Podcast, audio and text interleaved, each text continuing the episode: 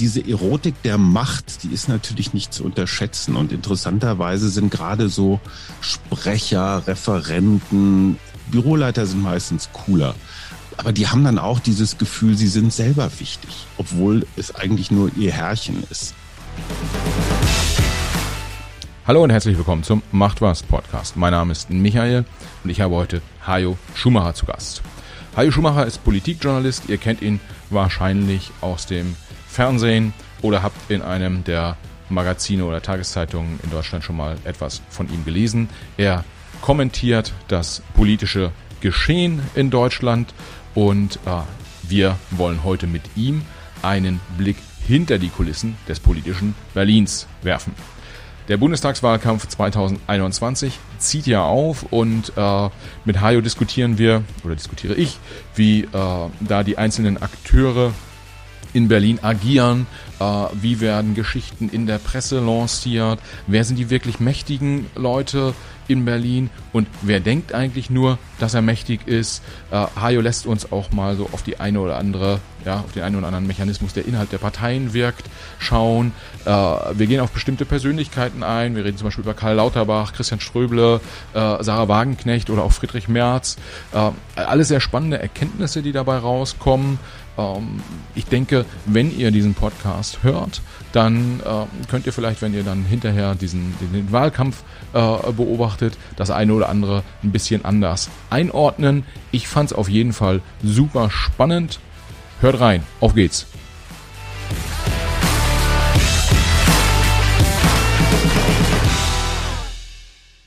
Super, herzlich willkommen, Hajo Schumacher, heute zum Macht was Podcast. Hier bei uns Hallo. vor, vor Mikro sozusagen, äh, zugeschaltet aus Berlin, glaube ich, äh, Mhm. wenn ich das richtig, richtig sehe.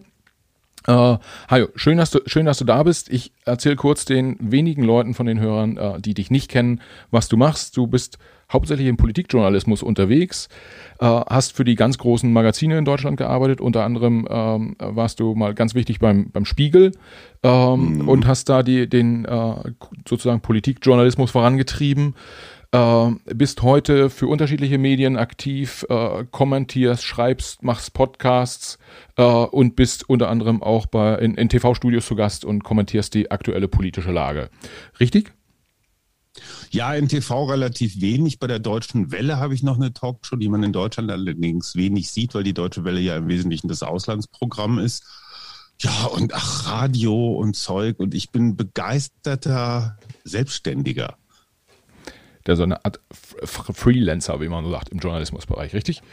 Ähm, Ja, Freelancer und vor, vor 20 Jahren, als ich, äh, sag ich mal so, den, den etablierten Journalismus verlassen habe, das ist echt schon 20 Jahre her, stand ich so vor der Entscheidung, gehe ich zurück in irgendwelche Festangestelltenverhältnisse oder aber mache ich das, was mir schon seit meiner Jugend immer am meisten Spaß gemacht hat, nämlich rumfahren, schreiben, mit Leuten quatschen.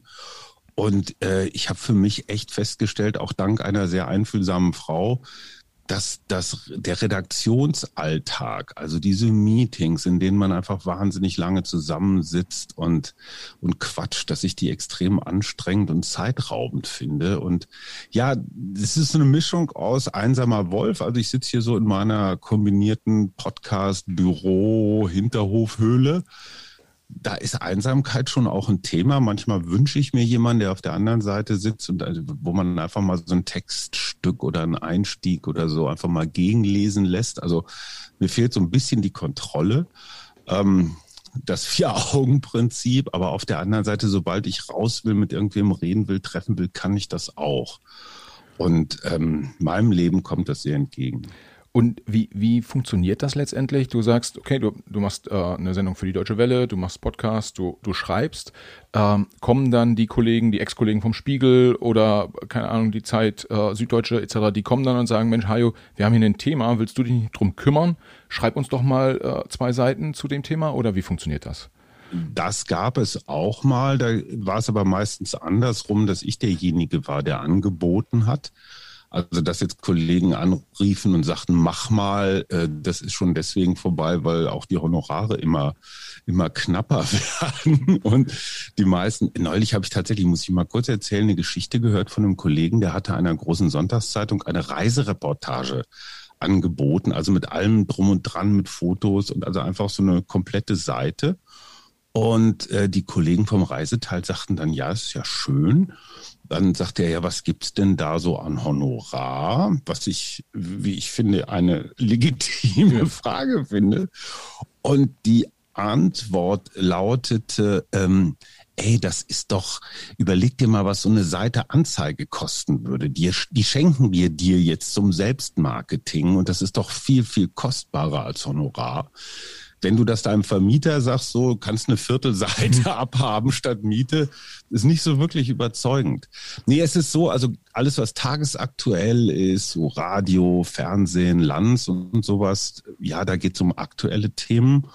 Ähm, ich habe einen Exklusivvertrag bei der Funke Mediengruppe. Das sind Berliner Morgenpost, Hamburger Abendblatt, Batz, Thüringer, und noch eine ganze Reihe mehr. Ähm, und da habe ich wirklich das große, große Glück, dass ich schreiben kann, was ich will. Ich habe da eine Politikkolumne einmal die Woche, die heißt Politik auf der Couch, also kümmert sich um dieses Feld Politik und Psychologie so ein bisschen. Und dann so eine Sonntagskolumne, die ist dann eher so ein bisschen unterhaltsam, so aus dem richtigen Leben. Und das kommt mir wiederum auch entgegen, weil ich bin so wahnsinnig schnell gelangweilt. Und wenn ich jetzt mein ganzes Leben lang nur über die Grünen oder über die CDU oder über Haushaltspolitik schreiben sollte, ich würde eingehen. Es gibt andere Kollegen, die lieben das und ich brauche Abwechslung. Ja, ja. Und ähm, diese, die, ähm, die Auftraggeber, die musst du dann ja auch quasi mit spannenden Themen bespielen, irgendwie. Äh, damit die das abnehmen. Äh, wie, wie machst du das? Wo guckst du, wo guckst du die Themenfelder aus, wenn du sagst, irgendwie Politikjournalismus und alles, ich sag mal so, auch die Randbereiche des Politikjournalismus, mhm. ist es ja so, dass man sagt, äh, man muss sich gegebenenfalls dann ja auch in Themengebiete einarbeiten. Also entweder, so wie du gerade sagst, die Parteien oder die, die, die äh, Organisationen, die es da so drumherum gibt, dass man sagt, so, ich bin jetzt der Experte für die Grünen oder für die CSU. Äh, oder aber ja auch so Themen wie Sozialpolitik, Außenpolitik, äh, Sicherheitspolitik, äh, Umweltpolitik. Ist da was, wo du sagst, da macht es total Sinn als Journalist auch da sich so, so Themengebiete rauszusuchen und da tiefer reinzugehen? Oder ist es eher so, dass man sagt, so als, als jemand, der sich um, um, um Politik insgesamt als Journalist kümmert, der sollte überall irgendwie die, die Finger so ein bisschen im Spiel haben? Ja, das ist, das ist die klassische Frage, äh, Experte oder Generalist. Äh, ich habe im Sportjournalismus angefangen und da lernt man gerade als junger Freier, ich war 15, Münstersche Zeitung, da lernst du das Leben als Allzweckwaffe, weil da fragt keiner groß nach, wozu du Lust hast, sondern dann heißt es ja, willst du Faustball, Schwimmen, Reitturnier oder Tennis? Fragt dich auch keiner, ob du Ahnung davon hast, ob du jemals in deinem Leben auf dem Tennisplatz gestanden hast.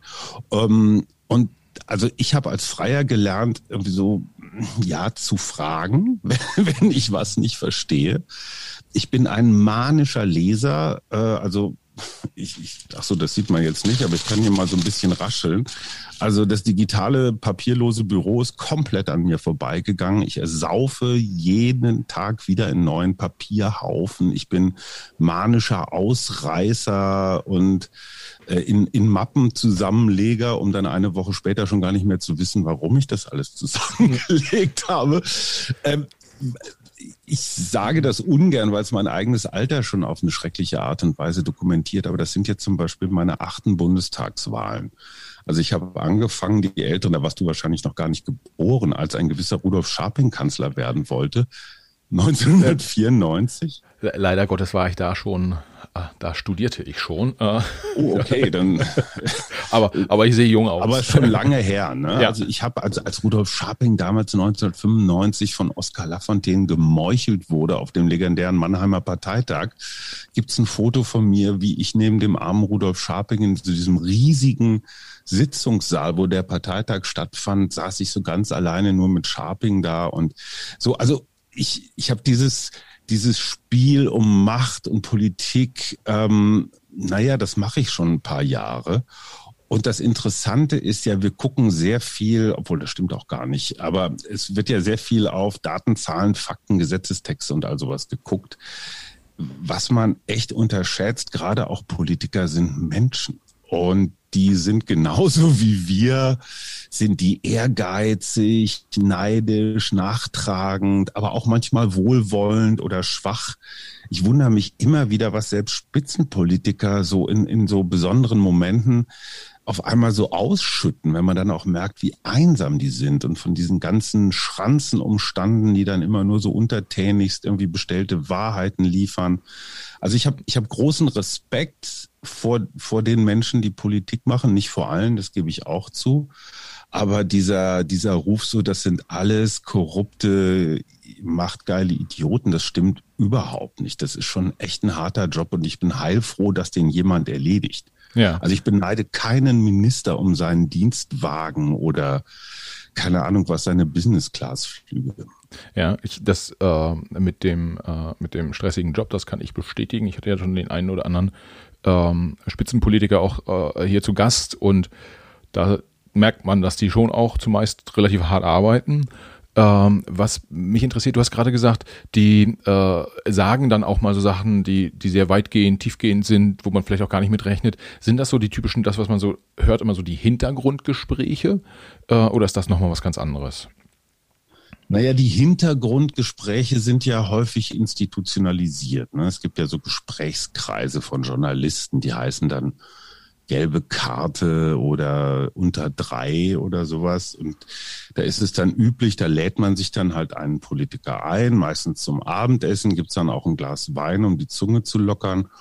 Und ähm, das folgt dann so bestimmten Regeln, dass man sagt, alles, was hier gesprochen wird, das dürft ihr wissen, aber ihr dürft die Quelle nicht, äh, nicht nennen, beziehungsweise auch keine wörtlichen Zitate gebrauchen. Politiker mögen das ganz gerne, nicht nur um ihre Meinung kundzutun und halt so ein bisschen manipulativ zu wirken, ähm, sondern die wollen natürlich auch hören, was denken die Journalisten, weil wir Journalisten sind ja, wir bilden ja nicht nur Wirklichkeit ab oder versuchen es wenigstens, sondern äh, wir liefern ja auch Input. Also was ist gerade in den Redaktionen los? Äh, keine Ahnung, diese, diese ganzen Online-Transformationen und sowas. Also viele Politiker nutzen das eben auch als Quelle. Das, das sind die institutionalisierten Hintergrundgespräche. Das, was ich meine, ist eher so, wenn du nach einer Talkshow also vor Corona war das natürlich einfacher. Dann steht man halt hinterher, wenn mal Britt Illner vorbei ist, steht man da halt noch bei einem Glas Wein und,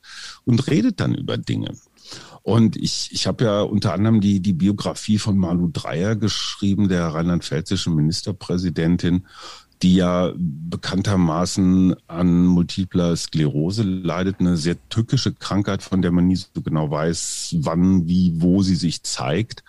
Und ich finde das, ich finde das super faszinierend und ich habe da auch einen heiden Respekt vor, dass, dass jemand, der eigentlich auch im Vorruhestand sein könnte, sich, sich da nochmal in den Dienst des Landes stellt. Natürlich, klar, deine Eitelkeit wird bedient und all sowas, aber die müsste das nicht machen. Hm. Und wenn die dann offen über ihre, über ihre Krankheit redet oder über Einschränkungen, dann weiß ich, das möchte sie nicht so in der Öffentlichkeit haben, weil die Öffentlichkeit halt immer so funktioniert, wenn du als Politiker Schwäche zeigst oder als Politikerin, wird das von interessierten Kreisen dann auch immer gegen dich aus gelegt. Und dann stehe ich natürlich so ein ganz klein bisschen in dem Zwiespalt, so ich weiß was, ähm, daraus könnte ich jetzt eine Geschichte machen.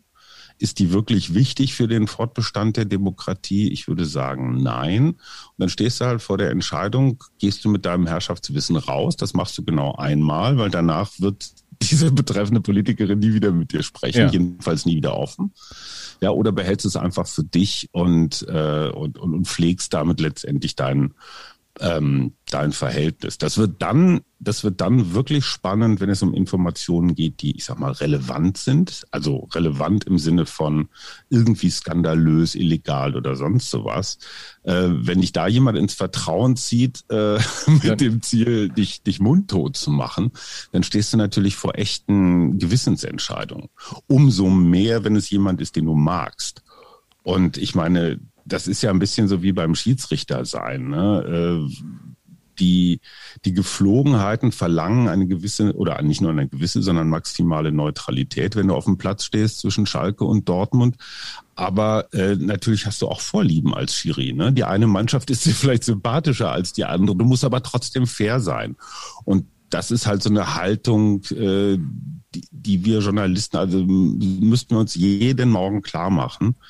Und äh, ja, so richtig funktioniert das natürlich nicht. Aber das ist dann immer auch diese Objektivitätsgeschichte. Ne? Nun berichtet doch mal ausgewogen oder objektiv. Ja.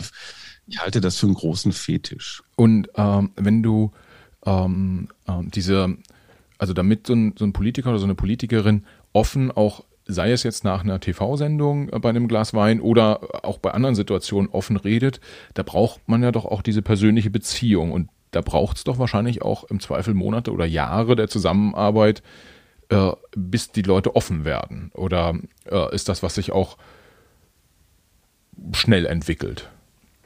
Och, das ist so ganz unterschiedlich. Also erstens mal glaube ich, ähm, ist die Unterscheidung wichtig? Geht es hier um ein menschliches Verhältnis? Also mögen oder schätzen wir uns tatsächlich? Oder instrumentalisieren wir uns so ein ganz klein bisschen ja doch irgendwie, weil wir uns von dem Kontakt einen Vorteil versprechen? Ne? Politiker finden es vielleicht ganz gut. Sie wissen, wenn man schon mal ein Bier miteinander getrunken hat oder sich womöglich sogar duzt, dann ist es für mich als Journalist deutlich schwieriger, irgendwas richtig Böses über diese Person zu schreiben.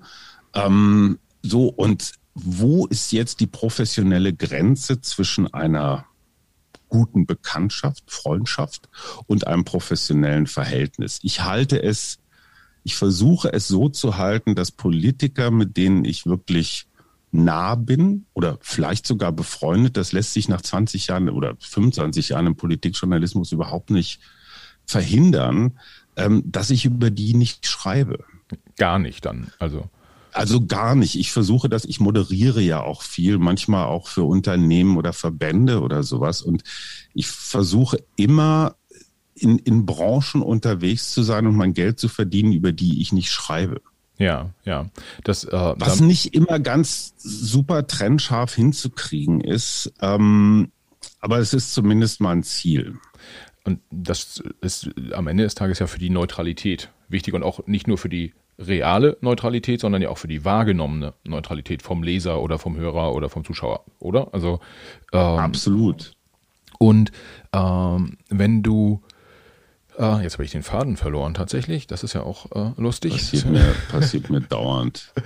ähm, wenn du diesen, äh, diesen, persönlichen, diesen persönlichen Draht aufbaust und dann äh, kann man das ja auch, also Journalisten bekommen ja häufig auch Informationen, so in Anführungsstrichen, zugesteckt. Ähm, ja, klar. Was, was ich mich gefragt habe, ist gerade so in, in, während der Corona-Zeit, die letzten 18 Monate, für die Hörer vielleicht, wir nehmen jetzt an, Mitte Juni äh, 2021 auf. Ähm, für, in der Corona-Zeit waren ja diese berühmten Ministerpräsidentenkonferenzen, das war ja immer ein mhm. ganz wichtiges Thema und in einer bestimmten Zeitung oder auf einem bestimmten Online-Portal standen dann schon während der Konferenz Zitate, mhm.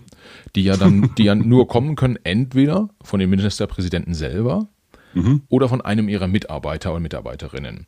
Mhm. Äh, wie kriegt man es hin? Einerseits als Journalist möchte man diese Zitate sicherlich ja sehr gerne haben. Äh, auf der anderen Seite wird man doch auch so ein Stück weit instrumentalisiert, weil wenn der Söder was über den Ramelow irgendwie rauslässt, dann mhm. macht er das ja nicht, weil er den Ramelow so mag oder umgekehrt. ähm, nee, und er gibt es auch nicht dir, weil er dich so mag. Genau. Äh, wie geht man damit um? Also wie schafft man es erst, derjenige oder diejenige zu sein, der genau diese Information bekommt? Und äh, wenn man sie dann hat, wie geht man dann damit um? Wann sagt man, die haue ich jetzt raus oder wann sagt man, nee, das, da bin ich jetzt zu stark instrumentalisiert worden oder ich weiß nicht, finde es ethisch irgendwie schwierig. Wo zieht man da die Grenze? Also da hat sich dramatisch was verändert, auch nicht nur auch, sondern vor allem wegen der digitalen Medien. Als ich nach Bonn kam, Mitte der 90er, da war das normal, dass man nach irgendeiner Kabinettssitzung oder eben so einer Ministerpräsidentenrunde oder jetzt auch als die CDU sich intern gebufft hat, wer wird Kanzlerkandidat, ähm, da musste man halt immer darauf warten, dass einem hinterher einer der von dir genannten, entweder Akteure, Mitarbeiter, Presseleute oder so, dass die dir was zusteckten und dann hast du es geschrieben und dann stand es frühestens nächsten Tag oder beim Spiegel nächsten Montag erst in der Zeitung. Heute, das habe ich gerade bei Robin Alexander, also wirklich ein tolles Buch, Machtwechsel, der hat ja schon ähm, über den Flüchtlingswinter 2015, 2016, dieses bemerkenswerte Buch Die Getriebenen äh, geschrieben. Robin Alexander schreibt in einer geradezu bezaubernden Offenheit und Klarheit, wie zum Beispiel in dieser Fraktionssitzung, als es darum ging, Söder oder Laschet, also als, als es wirklich spitz auf Knopf stand, wie die Akteure zum Teil ihre Handys eingeschaltet hatten und damit eine Live-Übertragung der Sitzung in Redaktionsstuben gebracht haben. Weil das, was du sagst, ist ja richtig. Wenn der Söder streut, der Ramelow oder in diesem Fall der Laschet ist ein Trottel, dann will die Laschet-Seite natürlich sofort was dagegen setzen. Also das ist so eine, ja, so eine Echtzeit-Battle. Ne? Und, und wenn es dann darum geht, so was weiß ich, die überwiegende Zahl der der Parlamentarier, der, der Fraktionsmitglieder ist für Söder, dann muss die Laschet-Seite natürlich sofort äh, äh, das irgendwie entkräften und sagen, stimmt überhaupt nicht. Eben haben drei ganz wichtige sich für Laschet ausgesprochen. Das heißt also, dieser Kampf, der früher über Tage oder Wochen ausgetragen wurde und dann auch nur mit einzelnen Zitaten, der wird heute in Echtzeit mit Live-Übertragung ja. äh, ausgetragen. Es gibt tatsächlich schon äh, einige Runden, wo die Handys vorher eingesammelt werden, weil keiner keinem traut. Okay. Und äh, das ist auf der einen Seite problematisch, weil es die, ich finde, jedes, jedes Geschäft, ob das ein Unternehmen ist oder ein Verband oder eine Partei, hat das Recht auf einen Schutzraum, wo man offen reden kann. Das kennen wir auch von Freunden oder aus der Familie. Wenn du mal ein ernstes Wort sprechen willst mit jemandem, dann machst du das nicht vor der versammelten Mannschaft, sondern unter vier Augen wenn du den Verdacht haben musst, dass dein Gegenüber irgendwelche Abhörgeräte hat und alles sofort überträgt, ist natürlich so eine Vertrauensbasis weg. Das ist das ist neu, das ist anders. Wir müssen lernen, damit umzugehen, Politik in Echtzeit zu übertragen. Auf der anderen Seite sieht man daran natürlich auch, dass diese ganzen Verschwörungserzählungen von wegen Deep State und da sitzen irgendwelche Marionettenspieler, die diese Politiker und Politikerinnen alle irgendwie fernsteuern alle diese Verschwörungserzählungen haben eine Schwäche. Dieses System ist zum Teil so überraschend und so unperfekt und so crazy. Äh, das kann man vorher nicht planen. Also Meister Zufall, Meister Psyche, Meister menschliche Schwächen. Ähm, kein Deep State ist in der Lage, das alles so zu kontrollieren. Das finde ich wiederum ganz beruhigend dabei. Ja. Was, äh, was ich ganz äh, spannend finde, ist ähm, einerseits ist ja dieser Vergleich in einem Bundesliga-Fußballclub oder einer, bei der Nationalmannschaft jetzt bei der EM, da wird nicht aus der Kabine berichtet. Ja, das ist so entgegen zum, zum US-Sport zum Beispiel ist das eine No-Go-Area. Äh, mhm. Aber in der Politik ist ja quasi, das ist ja äh, äh, fast noch tiefer als irgendwie die, die, die, die Kabine von so einem Fußballverein, äh, wenn da aus einer Fraktionssitzung äh, berichtet wird. Ähm, das, ich weiß nicht, ob das vielleicht auch ein bisschen was für unsere, über unsere Gesellschaft auch sagt.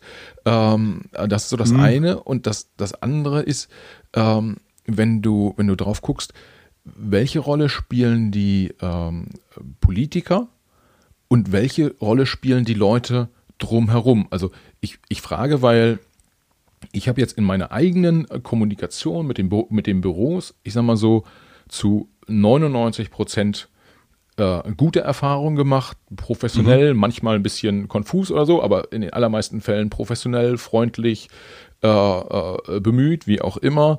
Einmal eine Vollkatastrophe, aber Meistens hat das ganz gut funktioniert. Welche Rolle spielen diese Pressesprecher zum Beispiel? Welche Rolle spielen die, wenn es nicht nur darum geht, einen Interviewtermin abzustimmen, sondern genau solche inhaltlichen Themen äh, zu platzieren, äh, Zugang zu schaffen zu Politikern oder auch Zugang zu verweigern? Äh, Im Zweifel, wie, wie, so, wie funktioniert das? Naja, da gibt es ganz unterschiedliche Sorten. Also die offiziellen Pressesprecher oder wenn man es vielleicht, wenn man den Gipfel erklommen hat wie Steffen Seibert und man ist Regierungssprecher, dann bist du ja in einer offiziellen Funktion. Dann stehst du vor den Kameras, wenn jetzt vom G7-Gipfel irgendwas erzählen sollst, vor den Kameras letztendlich der Weltöffentlichkeit. Und das muss dann alles sehr vorsichtig, also fast wie von einem Juristen äh, vorgetragen werden, weil das kennen wir aus Unternehmen, wenn da irgendeiner ähm, einen falschen Halbsatz verliert, dann stürzt dein Kurs mal eben ins Bodenlose. Äh, Elon Musk macht das ja immer ganz wunderbar, äh, mit gezielten Indiskretionen Kurspflege zu betreiben. Das ist in der Politik auch so. Ne? Und wenn, wenn ein Regierungssprecher jetzt hauptamtlich mitteilt, dass seine seine Chefin irgendwie keinen guten Tag hatte, dann ist das natürlich tödlich, weil unsere Anführer, Regierungschefs sind immer top. Ja, die, die entscheiden immer richtig, die haben immer das richtige Gespür, die machen keine Fehler. Das ist aber so wie bei jedem Firmensprecher auch. Na, da wird der CEO auch immer zu so einem Halbheiligen hochgesungen. Hm. So, und jetzt gibt es aber ja noch viele andere Menschen. Bei Armin Laschet ist das ganz interessant. Der hat sich gerade die frühere Bildzeitungschefredakteurin Tanit Koch ins Team geholt. Ähm, schon Helmut Kohl hatte Peter Böhnisch, ehemaligen äh, Bildchefredakteur. Gerhard Schröder hatte Bela Ander oder hat ihn immer noch äh, Bild-Vize. Edmund Stoiber hatte Michael Spreng, den, den BAMS-Chefredakteur. Und das sind Leute, und davon gibt's noch so ein paar mehr, die sind in dieser Grauzone. Okay. Ganz wichtig, die müssen uneitel sein. Die wollen nicht auftauchen. Angela Merkel hat seit Jahr und Tag zum Beispiel Eva Christiansen, wahrscheinlich eine der grauesten, aber auch mysteriösten Eminenzen in Berlin. Die weiß wahnsinnig viel. Also sie weiß alles, die hat die Merkel schon immer begleitet. Und in ihrem Wikipedia-Eintrag äh, ist nicht mal klar, wann sie geboren ist. Also die hat es wirklich geschafft, ihre, ihre Existenz dafür, dass sie wirklich mitten in, im Machtzentrum ist, ähm, komplett komplett zu verschleiern. Und das Interesse oder oder Kohl hatte damals den Fritzenkötter ähm, bei Gerhard Schröder weiß ich noch, sein, sein Redenschreiber Reinhard Hesse zum Beispiel, der war ja eher so ein Intellektueller. Mit denen konnte man immer reden. Die wollten nicht auftauchen, aber die haben das gemacht, was man im angloamerikanischen Spin-Doktor nennt. Ja. Also die waren jetzt nicht so hauptamtlich unterwegs und haben gesagt, ey, mein Chef ist immer super, sondern die haben gesagt, naja, da ist was schiefgegangen, das lag da und da und daran. Und, und diese, ich sag mal, diese Zwischenwesen, die da so im Halbdunkel arbeiten, ähm, die müssen natürlich auch aufpassen, dass sie dir keinen Quatsch erzählen, also dass sie dir nicht absichtlich Unwahrheiten erzählen, aber die müssen dieses Geschäft der mh, hm, zarten Manipulation beherrschen. Ne? Und ich weiß, ey, du bist eigentlich bist du ein Feind und, und willst jetzt meinem, meinem Chef hier irgendwie ähm, was ans Zeug flicken und dann muss ich das so ein bisschen umleiten, dass das dann, dass der Zorn eher den Lieblingsgegner des Chefs trifft. Ja. Im, im, und im Zweifel dann den Lieblingsgegner auch mal in der eigenen Partei. Äh, du, äh, also entschuldige, das ist eine der obersten Regeln, die man als Außenstehender gar nicht so versteht. Der Kampf in den Parteien wird mindestens so erbarmungslos, hart, unfair ja. und gnadenlos ausgetragen wie zwischen den Parteien. Ja. Also wenn man sich das anguckt, was so zwischen Merz, Söder, Laschet, Kramp-Karrenbauer in den letzten Jahren alles so passiert ist. Und das finde ich total interessant, weil selbst wenn mich ein, ich sag mal, Friedrich Merz äh, in der Presse angreift, dass ich eine Lusche bin oder so, ich sage jetzt mal aus Laschet-Position, dann trotzdem beim nächsten Zusammentreffen und das zu trennen und zu sagen, na ja, aus professioneller Sicht hat er alles richtig gemacht, indem er mir vor Schienbein getreten hat. Ihm das dann nicht persönlich auszulegen. Und da sind wir interessanterweise wieder beim Sport. Ja, wenn mich einer umsäbelt, ähm, dann muss ich sehr unterscheiden, hat er das gemacht, um mir weh zu tun? Oder war das einfach so ein, wie sagt man, ein taktisches Foul, was professionell in Ordnung war, auch wenn es dafür eine gelbe Karte gab? Ja. Also und, und das Interessante ist ja, dass alle diese Verbindungen, egal ob zwischen Politikern oder zwischen Öffentlichkeitsarbeitern oder, oder auch Journalisten, die sind ja wahnsinnig stabil. Also viele der, der Leitartikler von Süddeutscher, selbst von Bild oder, oder, oder FAZ oder Welt, die sind ja seit Jahren mit den Leuten. Also ich weiß es von mir selber. Ich bin einfach auch in einer Generation mit, mit Politikern groß geworden. Ne? Als, äh, als Jens Spahn im Bundestag kam, bin ich nach Bonn gekommen und dann wächst man halt 20 Jahre so nebeneinander her und verliert sich dann auch nicht aus dem Auge. Und ich will ja mit diesen Menschen auch morgen noch äh, einigermaßen fair umgehen. Insofern überlegst du dir natürlich immer genau, wie tief stichst du den Dolch ja. zwischen die Schulterblätter? Das, das ist ganz interessant, weil ähm, wenn ich aus der Perspektive drauf geschaut, ist es ja, wie stark sozusagen schlägst du als Pressevertreter drauf, mal plakativ mhm. gesagt. Ähm, das geht ja auch im Prinzip anders herum, dass vielleicht jemand in einer machtvollen Position sitzt und du möchtest vielleicht äh, eine bestimmte Ministerpräsidentin interviewen. Du, du, ja, es wäre für die für dein Medium gut irgendwie, wenn du die kriegen würdest, oder es wäre eine coole Story oder es wird gut passen oder was auch immer. Äh, und dann sitzt da jemand davor und der ist nicht gut drauf oder hm. hat gerade keine Lust, äh, erkennt nicht, wie wichtig der Spiegel ist, für den du arbeitest, was auch immer und verhindert das. Behandelt dich vielleicht auch so ein mhm. bisschen von oben herab. Also das, das ist zum Beispiel mhm. der eine, der eine Prozent, was ich äh, äh, erlebt habe. So dieses. Kannst du äh, sagen, wer das war? Ja, ich, es war äh, der Pressesprecher einer äh, deutschen Ministerpräsidentin, mhm. äh, der mir gesagt, der mir irgendwie eine E-Mail geschickt hat, so nach dem Motto, ich, ob ich glauben würde, die Dame würde eher zu einem Interview für, zur Verfügung stehen, nur weil ich Sonntagvormittag irgendwie oder Sonntagmorgen E-Mail schreiben würde. Und also da gab es noch ein bisschen drumherum und es gab auch ein Telefonat, wo er dann relativ pumpig wurde. ähm, das äh, hat nicht so wahnsinnig viel Spaß gemacht, aber für mich ist das ja im Prinzip egal, weil ich sage irgendwie, ich mache hier so einen Podcast und wer hier rein will, kommt hier halt rein und wer nicht, kann sich auch gern gehackt legen. Aber mhm. Wenn es mein Job ist, ich bin hauptberuflicher Journalist und ich schreibe vielleicht auch für ein wichtiges Blatt und ich habe den Auftrag, irgendwie was zu liefern, dann ist die Situation vielleicht ja ein bisschen anders. Mhm. Äh, passiert sowas generell oder passiert nur mir sowas, weil ich so ein kleiner Podcaster bin? Das ist so die erste Frage. Nee. Äh, das zweite ist ja, wie geht man damit um? Weil du sitzt dann, vielleicht schreibst du dann irgendwann die nächste Titel, Titelgeschichte für einen Spiegel und sagst so, und jetzt würge ich dem mal einen rein. Aber das kannst du mhm. ja eigentlich nicht, weil bist ja irgendwie objektiver Journalist.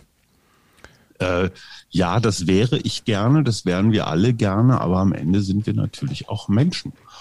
Und ich kann es durchaus verstehen, wenn du dich in so einer Parteihierarchie über Jahrzehnte hochgeschlafen hast und immer gekatzbuckelt hast. Ich meine, hey, das sind ja schon auch echt harte Biografien, ne? Also von der jungen Union bis ins Ministeramt, da musst du einfach mal 20 Jahre lang schrubben. Ja. ja. Und, und dieser, diese Erotik der Macht, die ist natürlich nicht zu unterschätzen. Und interessanterweise sind gerade so Sprecher, Referenten, Büroleiter sind meistens cooler. Aber die haben dann auch dieses Gefühl, sie sind selber wichtig, hm. obwohl hm. es eigentlich nur ihr Herrchen ist. Also man nennt es, glaube ich, geliehene Macht. und, und wenn die einen schlechten Tag haben oder auch wenn sie so sozialisiert sind, also zum Beispiel die CSU ist nach wie vor so ein wirklich top-down organisierter Laden. Ne? Also der jeweilige Chef, in diesem Fall Markus Söder, ist der Sonnenkönig. Ja. Und der muss nur einmal mit so einer Wimper, so einen Millimeter zucken, dann weiß das ganze Team, ach du Scheiße, jetzt ist hier aber richtig was los und die sprinten. Also das ist wirklich schon so ein bisschen wie bei Hofe. Ja. Ähm, auf der anderen Seite hast du dann auch so Organisationen wie die SPD, die in so einer permanenten ja, Abwehrschlacht sich befinden oder zumindest den Eindruck haben, so von wegen, eigentlich sind wir die Tollen und haben hier die ganzen vielen ähm, Segnungen durchgesetzt in einer großen Koalition und dann kriegen wir hier so beschissene Ergebnisse, obwohl wir doch eigentlich die Guten sind. Da ist dann manchmal auch so ein bisschen Frustration im Spiel und man denkt sich, ach du Scheiße, kommt jetzt schon wieder so ein Journalist, der nachweisen will, dass Saskia Esken vielleicht doch nicht die, äh, die beste Parteivorsitzende ist. Und die haben dann irgendwie und sagen, ey, komm, ob du jetzt hier mir eine halbe Stunde Lebenszeit klaust oder nicht, das ist mir auch völlig egal. Hm. Und ich kann das menschlich nachvollziehen, auch wenn ich es nicht teilen würde. Ich erzähle dir nur eine Situation, die wirklich schlimm ist. Ich führe mit einem Ministerpräsidenten ein Interview. Wenn ich das für die Zeitung mache, gilt ja nach wie vor immer noch, das darf nochmal gegengelesen werden. Ähm, die Idee ist eigentlich, dass wenn es Hörfehler oder Verständnisfehler gab, vielleicht mal eine Zahl ist unsauber oder so, hier und da zu korrigieren. Für manche Politiker ist das inzwischen ein Sport, die Interviews komplett umzuschreiben, weil man sich fragt, hä, warum habe ich den ganzen Quatsch eigentlich mitgeschrieben? Schreib dir deinen Scheiß doch gleich von Anfang an alleine. So, und wenn du dann in die Verhandlungen gehst, so welche Teile der Autorisierung jetzt vielleicht doch ein bisschen sehr übertrieben sind, dann verhandelst du nicht mit dem Ministerpräsidenten selber, sondern mit seinem Sprecher oder seiner Sprecherin. Die hat wiederum den Kampfauftrag, lass dir von diesem Journalisten Bengel da nichts bieten, ja, und äh, dann verhandelst du mit einem, der das Interview eigentlich gar nicht geführt hat ja. oder nicht dein Gesprächspartner war, verhandelst du über Textpassagen. Und dann wird es ganz schnell eine Machtfrage. Hm. Und dann wird dieser Pressesprecher oder wer auch immer, Büroleiter, Referent, äh, einfach dir nur zeigen, wer der Stärkere ist. Und wenn es dann Freitagabend ist und du weißt, in zwei Stunden ist Andruck und die sagen, ja, dann ziehen wir es ganz zurück, die vier Seiten, hm. dann denkst du dir, huch, da habe ich aber ganz schön viel Platz für Notizen in meinem Magazin und der Chefredakteur wird mich womöglich einen Kopf kürzer machen. Da sitzt du einfach, da sitzt du am kürzeren Hebel. Aber was du sagst, ja, ich bin objektiver Journalist, aber wir alle äh, Journalisten wie Politiker haben schon auch ein sehr, sehr stabiles Gedächtnis. Ja. Und in diesem Gedächtnis gibt's halt ähm, die Freundes- und die Feindesliste. Und jeder hat natürlich seine Lieblingsfeinde. Und wenn man dann mal irgendwann in so einem Halbsatz dem Sprecher irgendeine Töffeligkeit nachweisen kann und sich darüber auch noch ein bisschen lustig macht, dann zeigst du der gegenseitig, ne, einmal so wie der Waffenhändler, der seinen, seinen Mantel aufmacht und mhm. dann die verschiedenen Knarren und Messer und Wurfsterne zeigt. Ähm, das ist, das gehört zum Spiel dazu.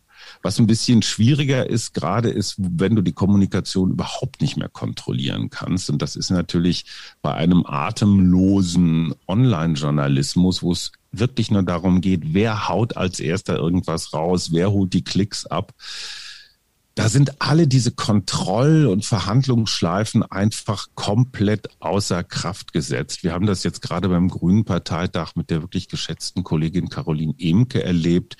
Die hat da so ein kurzes, ein kurzes Statement gehalten zum Thema, wie diese ganzen Hass- und Fake-News-Mechanismen im Netz so wirken und hat dann gesagt, früher waren es die Juden, äh, demnächst sind es halt irgendwelche anderen. Das, das hat sofort Bild plus CDU aufgenommen und hat gesagt, äh, äh, Auschwitz-Skandal beim Grünen Parteitag, was natürlich in Wirklichkeit vom Inhalt überhaupt nicht getragen war. Aber das war eine schnelle Schlagzeile. Da wird auch kein Statement, keine Erklärung mehr eingeholt, sondern es wird einfach nur hier, zack, Antisemitismus und das bei den Grünen. Und dann hast du so wahnsinnig viele Säue, die jeden Tag durchs Dorf getrieben werden, die einfach nur so eine Verhärtung des politischen Diskurses herbeiführen, ohne dass sie irgendwelche Probleme lösen.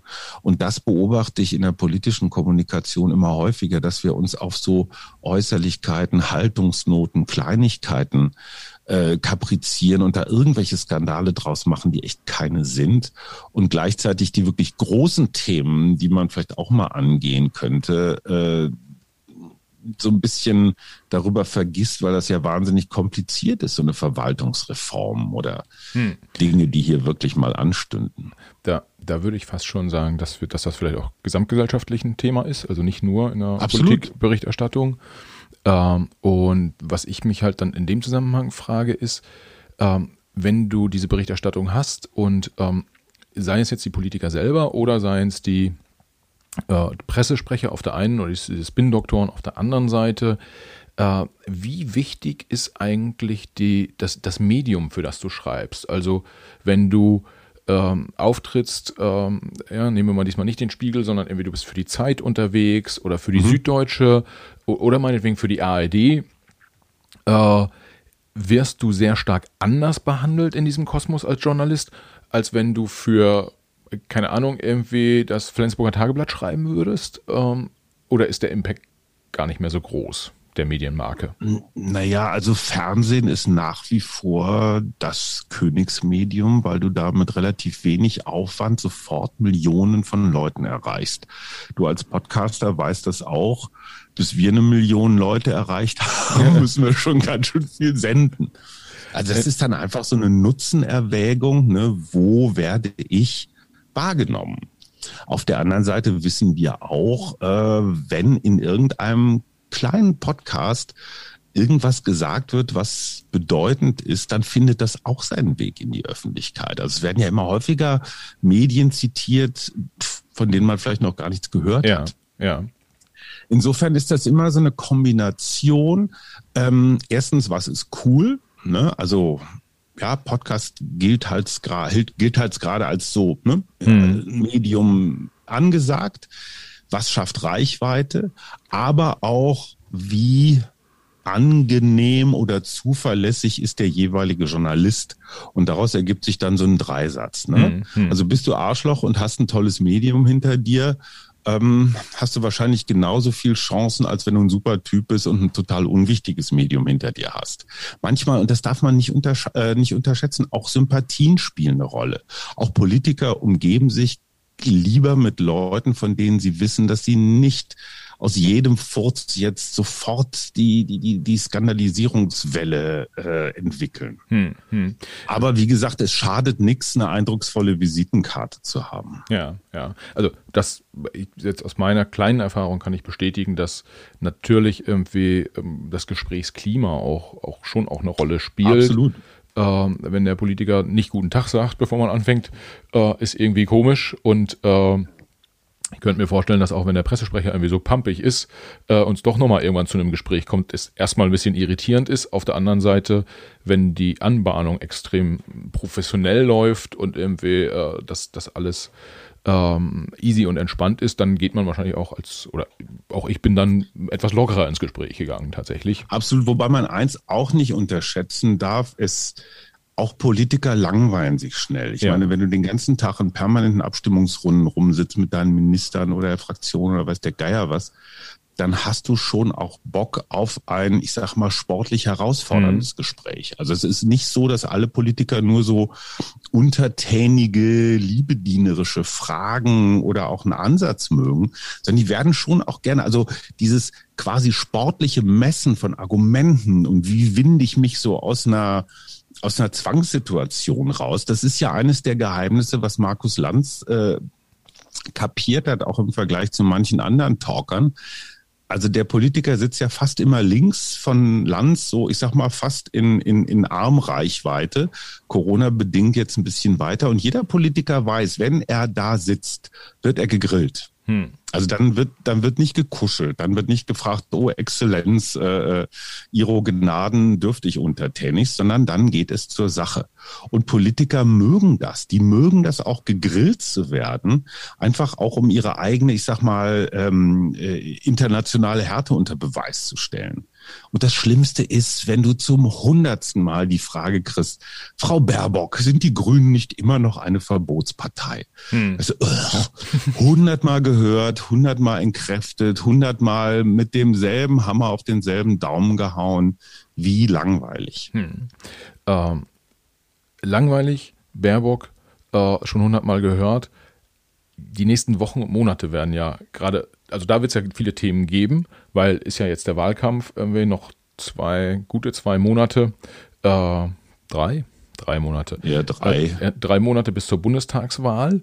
Ähm, was wir jetzt erleben, ist wahrscheinlich erstmal die, eine ruhige Phase noch. Ähm, was jo. glaubst du, wann, wann es richtig los? Also äh, diese, diese langweiligen Fragen werden wahrscheinlich immer noch mal wieder gestellt werden, so, so im, im, im permanenten Rhythmus, aber äh, was ist so die heiße Phase? Geht das im August los und dann äh, äh, zieht man sich auch als Journalist ein bisschen wärmer an und sagt so jetzt, jetzt Vollgas äh, oder ähm, später? Also das hat auch was mit digitaler Kommunikation zu tun. Die heiße Phase wird immer kürzer, aber dafür auch immer heißer. Also man sieht das an den Demoskopen, ähm, die ja gerade so Swing-Tendenzen in den letzten Tagen oder Wochen gar nicht mehr abgebildet kriegen. Ne? Also die Demoskopen liegen ja zumindest in meiner Wahrnehmung heftiger daneben als früher. Das heißt aber auch, die Wähler sind nicht mehr so berechenbar, wie sie waren. Also der klassische Stammwähler, ja, äh, den, den gibt's nicht mehr so. Dann ist halt die entscheidende Frage, welche Story setzt sich zum Ende des Wahlkampfs durch? Rainer Haseloff hat das in Magdeburg, also in Sachsen-Anhalt, äh, ganz, ganz meisterhaft hingekriegt, das zum Schluss auf so eine, ja, wie soll ich sagen, lokalpatriotische Grundsatzfrage zuzusteuern. Wollt ihr, dass unser schönes Bundesland in die Hände der Braunen fällt und dann, was weiß ich, weltweit als Nazi äh, äh dargestellt wird? Oder wollen wir das hier einfach so betulich weitermachen, wie das ist? Das hat jetzt mit politischen Fragen nach Kita-Plätzen oder um Umgehungsstraßen oder so relativ wenig zu tun. Aber es ist halt die Kunst der Mobilisierung, die Leute gerade an einem, ich meine, hey, wir wählen im September, da kann es doch einen schönen, einen schönen Sonntagnachmittag mit Ausflugswetter gehen. Und es gibt tatsächlich viele Leute, die sagen, boah, jetzt noch ins Wahllokal habe ich auch keinen Bock, ich setze mir jetzt im Biergarten. Äh, also mein, für meine Eltern hieß es immer noch so, wir machen uns schick und gehen ins Wahllokal. Also das, das ist, ist nicht mehr so. Und die Kunst der Mobilisierung ist halt extrem wichtig. Und du weißt nicht, was passiert jetzt noch, wenn wir einen super, super trockenen Sommer zum Beispiel kriegen und dieses Klimathema einfach für jeden sichtbar ist, weil die Ernten verdorren, die Seen trocken fallen oder sowas, würde den Grünen entgegenkommen. Also wir erinnern uns an Fukushima vor zehn Jahren äh, Wilfried Kretschmann wäre niemals baden-württembergischer Ministerpräsident geworden als Grüner, wenn nicht ein paar Wochen vor der Wahl dieses Atomkraftwerk in, in Japan in die Luft, also dieses, weißt du, als mhm. dieses Dach da wegflog, das waren dann halt ja auch diese sehr dramatischen Bilder. Und auf einmal war so ein grünes Kernthema, Atomkraft war, war das Thema. Und das ist jetzt die entscheidende Frage, was spitzt sich bis Ende September als Thema zu? Spitzt sich überhaupt eins zu? Wir kennen diese von vom früheren Kanzleramtsminister ähm, Ronald Pofalla gefahrene Strategie der asymmetrischen Demobilisierung. Das heißt, wir versuchen jeden Krawall, jede Polarisierung zu vermeiden, ne, typisch Merkel. Wir klauen am besten den anderen noch ein bisschen die Themen, so das Soziale und die Renten und die äh, meinetwegen auch noch den Klimaschutz einfach damit die Gegenseite, die anderen Wähler einfach gar keinen Bock mehr haben und gar keinen Sinn darin sehen, zur Wahl zu gehen. Also dieses, dieses Polarisieren ganz absichtsvoll rauszunehmen. Und ich würde nicht ganz ausschließen, ich meine, das Finale heißt ja ganz offenbar Baerbock-Laschet, ähm, dass es dann einfach um das Thema geht, ist, ist Klimaschutz jetzt eigentlich wirklich das zentrale Thema oder sind wir am Ende der Pandemie nicht doch eher Richtung Freiheit, wir wollen in Urlaub, was ist mit unseren Arbeitsplätzen? Äh, so, und ich, ich vermag das nicht zu sagen. Und manchmal ist das Interessanter, auch diese Dinge passieren. Also du kannst es nicht steuern. Du kannst ja in jeder Wahlkampfzentrale liegen 100 Pläne, was man alles machen kann und will und wann man welches Plakat ausspielt und in welcher Pressekonferenz man jetzt seinen Schatten. Jetzt hakt's gerade ein bisschen. Unser kleiner Zoom-Konferenz. Oh, da wäre ich wieder. Da ist er wieder, liebe Hörer.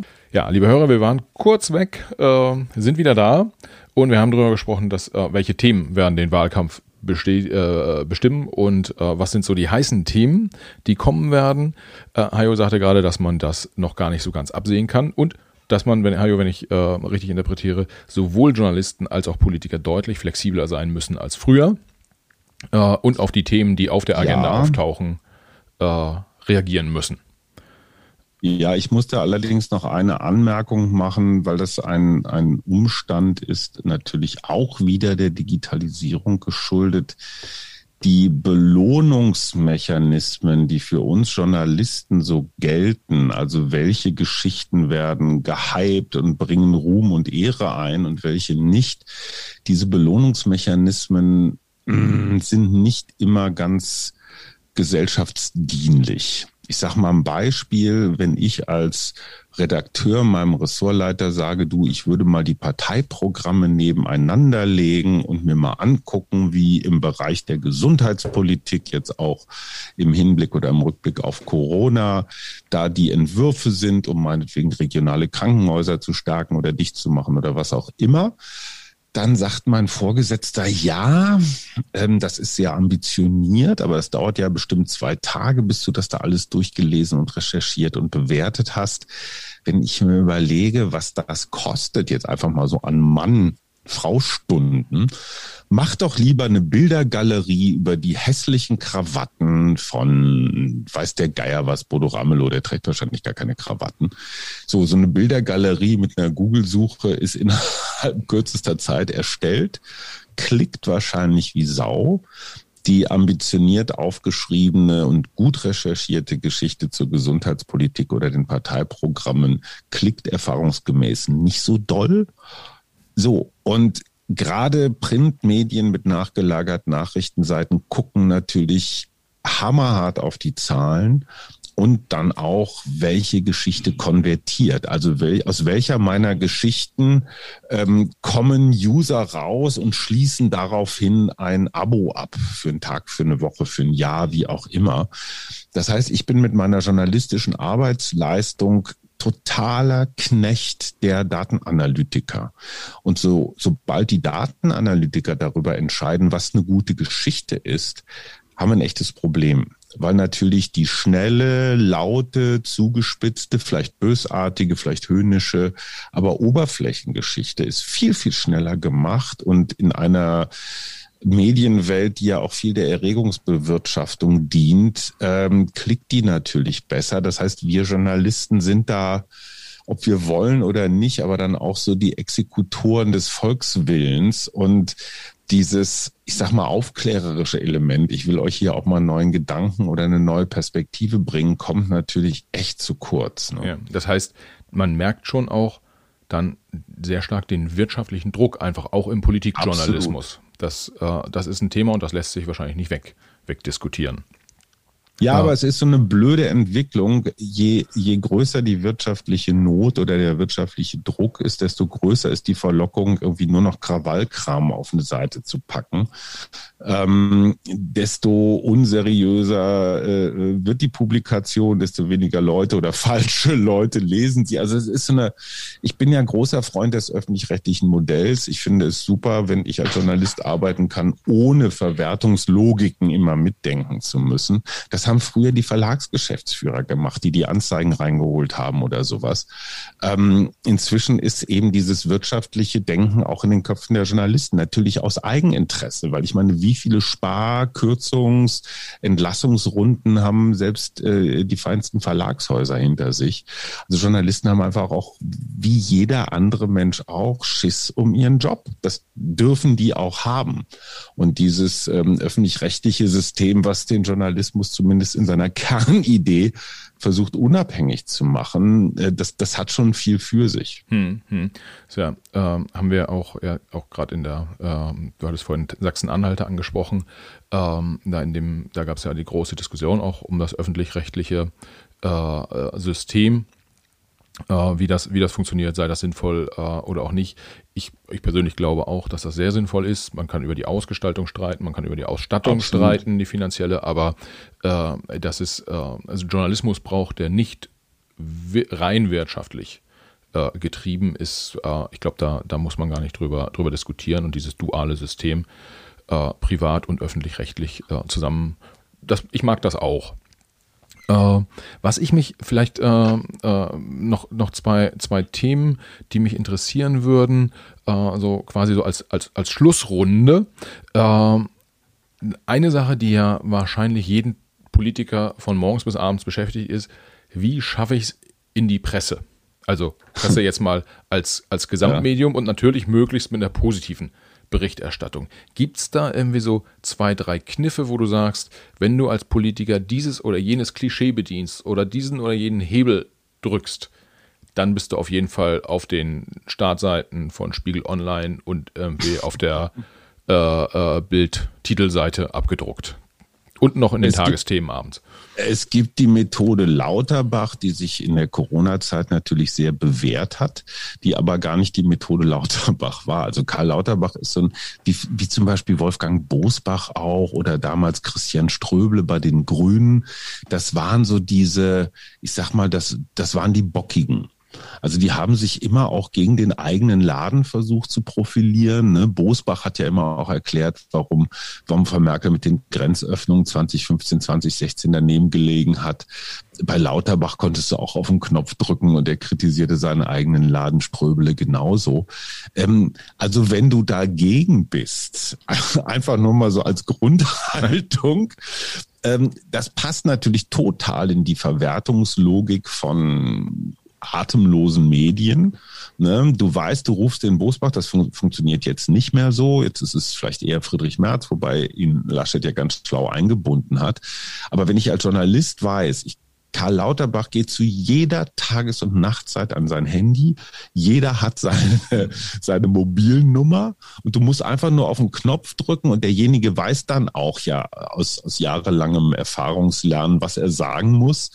Äh, und du kriegst ja nie Öffentlichkeit dafür, dass du irgendwas Nettes, Kluges oder äh, Konformes sagst, sondern du kriegst immer garantiert Sendezeit, wenn du was dagegen sagst. Hm. Idealerweise gegen die da oben. Ne? Wir hatten das ja mit der Caroline Imke-Geschichte beim Grünen Parteitag, wenn ich so aus, wirklich so aus der kalten, so ein Antisemitismus-Vorwurf herbeikonstruiere, dann kriegst du Krawall. Das führt allerdings natürlich auch zu einer gewissen Einsamkeit, weil Politiker und Politikerinnen, die sich, also Sarah Wagenknecht auch zum Beispiel, die sich auf Kosten des eigenen Ladens profilieren, werden, wenn es in der nächsten Runde um irgendwelche Jobs, egal ob in der Fraktion, im Ministerien oder so geht, wirst du garantiert nicht oben auf der Liste stehen als Krawallmacher. Das heißt, du musst dir sehr genau überlegen, wen greife ich wann, wo, wie an, ja, und ist es wirklich ein Wert an sich, immer morgens im Deutschlandradio genannt zu werden oder ist es nicht vielleicht auch ganz klug, mal den Schnabel zu halten? Ja. Und wenn man sich anguckt, wie Angela Merkel öffentlich agiert, mit welch einer äh, Kühlhaus-Professionalität, die macht das eigentlich ganz selten, dass sie sich gegen irgendetwas profiliert. Aber ich meine, muss sie auch nicht. Sie ist schon oben angekommen. Hm. Das, die, die du gerade geschildert hast, das sind ja dann auch nicht, das ist ja nicht die all, also es ist schon obere, absolut obere Kategorie, aber es ist nicht so die aller, allererste Reihe der, der äh, Politiker genau. gewesen. Wenn jetzt, äh, ich sag mal so, nehmen wir Uh, nehmen wir den Olaf Scholz, der gerade vielleicht am wenigsten vorkommt. Wenn der jetzt unbedingt am 1. September nochmal ganz oben stehen würde. Der wird ja jetzt auch nicht gegen seine SPD schießen, äh, aber gibt es dann außerdem noch irgendeinen Mechanismus, den er in Gang setzen könnte, um dann nochmal Anfang September ganz groß präsent zu sein? Wo du glaubst, da springen also alle Medien das, auf? Das finde ich eine extrem spannende strategische Frage, weil in der SPD ist gerade, es ist ja kein großes Geheimnis, dann doch so eine mittelschwere Verzweiflung ausgebrochen, weil sie sehen, dass sie früher waren sie halt immer einer der beiden, die im Ring standen. Und jetzt passiert der SPD das, was sie in Baden-Württemberg schon erlebt hat. Auf einmal sind Grüne und Schwarze die, die Duellanten und die SPD ist halt nur noch eine von diesen äh, klötrigen Kleinparteien. Das ist jetzt erstmal vom Selbstverständnis her total, total schwierig zu kapieren. Und ich könnte mir vorstellen, dass im Scholz-Lager, ich weiß es sogar, heftige Überlegungen ähm, gerade jetzt vonstatten gehen, müssen wir nochmal die ganze Kampagne neu aufsetzen und nochmal ganz neue Schwerpunkte äh, präsentieren. Das sieht dann natürlich genau danach aus, was es auch ist, nämlich Panik. Oder aber ziehen wir jetzt ganz konsequent die Scholz-Nummer durch. Sie kennen mich, ich bin verlässlich, bei mir brennt nichts an um dann auf den letzten Metern vielleicht doch noch, ich sag mal, die aus dem rot-rot-grünen Lager rüberzuziehen, die dann auch so taktisch wählen und sagen, na ja, vielleicht gibt's ja eine Ampel und wollen wir dann lieber Olaf Scholz oder Annalena Baerbock ähm, im Führerhaus haben. Und ich denke schon, dass der Wahlkampf zwischen Grünen und SPD auf den letzten Metern noch an Bedeutung gewinnt, weil die Grünen werden noch ein bisschen fallen, Scholz wird noch ein bisschen steigen und dann sind die da irgendwo so in diesem 17 bis 21 Prozent Bereich. Ähm, und für Armin Laschet kommt dann das große Problem, wie mobilisiere ich meine Leute? Hm. Okay. Aber ich finde, also ich, ich will nicht langweilig sein, aber ich glaube, das Ding ist für Armin Laschet gelaufen. Also so dämlich kann man sich nicht anstellen, dass man das Ding noch vergurkt. Ja, das, das wäre das wär ja wie in der Bundesliga, dass es dann nur noch um Platz 2, 3 geht. Wer ja. spielt in der Champions League, also wer darf mitregieren? Ja, Armin ist Bayern. okay, das, das, das lassen wir mal so stehen und gucken wir uns im September nochmal an. Letzte Frage. Ähm, was ist der größte Fehler, den ein Politiker machen kann, im Zusammenhang mit Journalisten und Medien. Äh, insbesondere jetzt in, im, im Wahlkampf. Also womit könnten einer der drei Kanzlerkandidaten äh, ähm, seine Kampagne direkt killen?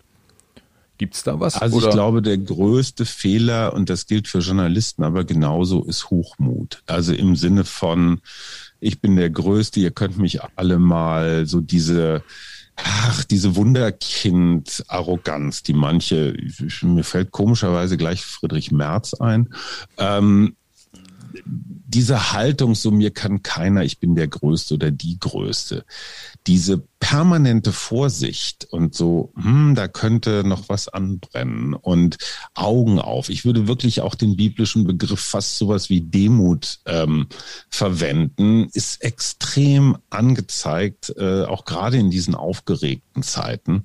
Und äh, wie gesagt, das klingt jetzt so ein bisschen so pastoral gaukig, äh, aber dieses ähm, fühl dich nie sicher. Ähm, sei nie davon überzeugt, dass du der Größte bist. Das ist eine lebensverlängernde Haltung auf jeden Fall. Ja. Journalisten aber genauso. Ja, ja. Okay, also, äh, liebe drei Kanzlerkandidaten, beziehungsweise ja, Kandidatin. Jetzt wisst ihr, wo es lang geht. Jetzt, jetzt wisst ihr, also arrogant solltet ihr nicht werden und auch die anderen Spitzenkandidaten ähm, im, im, immer schön demütig bleiben würden die wahrscheinlich jetzt alle, ich weiß nicht, wie viele Spitzenkandidaten es in Summe gibt und Kanzlerkandidatinnen, ich muss mal durchzählen, aber irgendwie sechs, sieben, ähm, würden die wahrscheinlich alle unterstreichen und dann mal gucken, äh, ob es auch alle durchhalten. Äh, ja, Hajo, es war mir eine große Freude. Wir haben eine, eine ja auch lieber Michael. Wir haben eine, eine tatsächlich mittelgroße Runde gedreht. Das hat riesig Spaß gemacht. Kann man sagen. Äh, und äh, ich ja, würde das gern, würde das gern nochmal äh, wiederholen. Vielleicht schaffen wir es ja nochmal äh, irgendwann im Laufe der nächsten drei Monate zum, zum Wahlkampf. Vielen Dank. Wir hören uns. Hajo, mach's Alles gut. Klar. Dank dir. Hat Ciao. Gemacht. Ciao.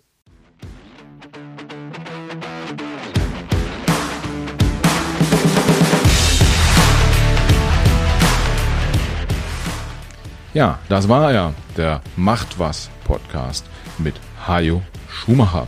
Ich hoffe, ihr konntet die eine oder andere Erkenntnis mitnehmen und vielleicht habt ihr ja jetzt dann auch einen etwas anderen Blick auf den Wahlkampf, der ja jetzt in den nächsten Wochen in Deutschland stattfindet.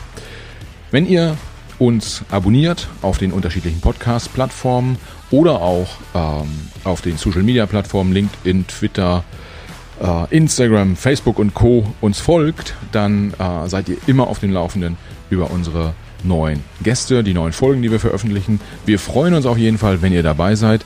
Kommentiert und kritisiert uns auch gern über diese Plattform oder schreibt uns auch gerade über Social Media, Instagram und Co. Direkt eine Nachricht. Wir bemühen uns dort auch immer zu antworten persönlich und ja, freuen uns über euren Input. Und noch mehr freuen wir uns natürlich, wenn ihr uns als Hörer und Hörerinnen gewogen bleibt. Bis dahin, ciao.